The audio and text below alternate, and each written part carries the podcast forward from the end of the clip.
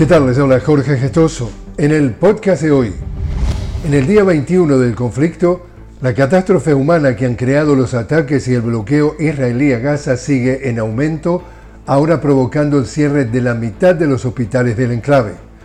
La población comienza a morir de hambre, según la Agencia de las Naciones Unidas para los Refugiados Palestinos, al no permitir Israel el ingreso de alimentos, combustibles y suministros.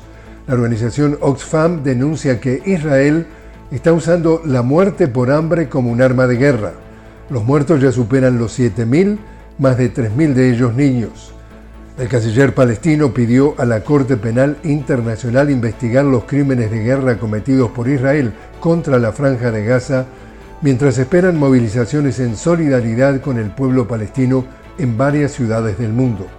Por su parte, el presidente de Colombia, Gustavo Petro, dijo, si para el relato occidental el conflicto en Ucrania empezó el 24 de febrero del 2022 con el inicio de la operación militar especial rusa, ahora pretenden convencer a la población del mundo de que el conflicto palestino-israelí empezó el 7 de octubre de 2023 con la operación Tormenta de Al-Aqsa de la resistencia palestina.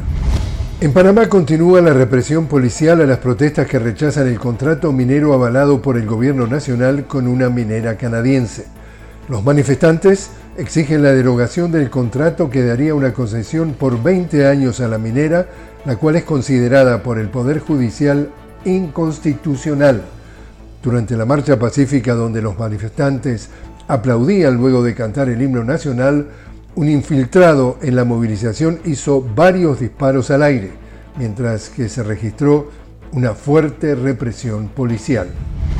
Y en México, el gobierno activó centros de atención especial para ayudar a los afectados por el paso del devastador huracán Otis, que dejó al menos 27 muertos y 4 desaparecidos. Y así es como está el mundo. Les habló Jorge Gestoso. Los invito a que me acompañen en otro podcast de la noticia con Jorge Gestoso. Hasta entonces.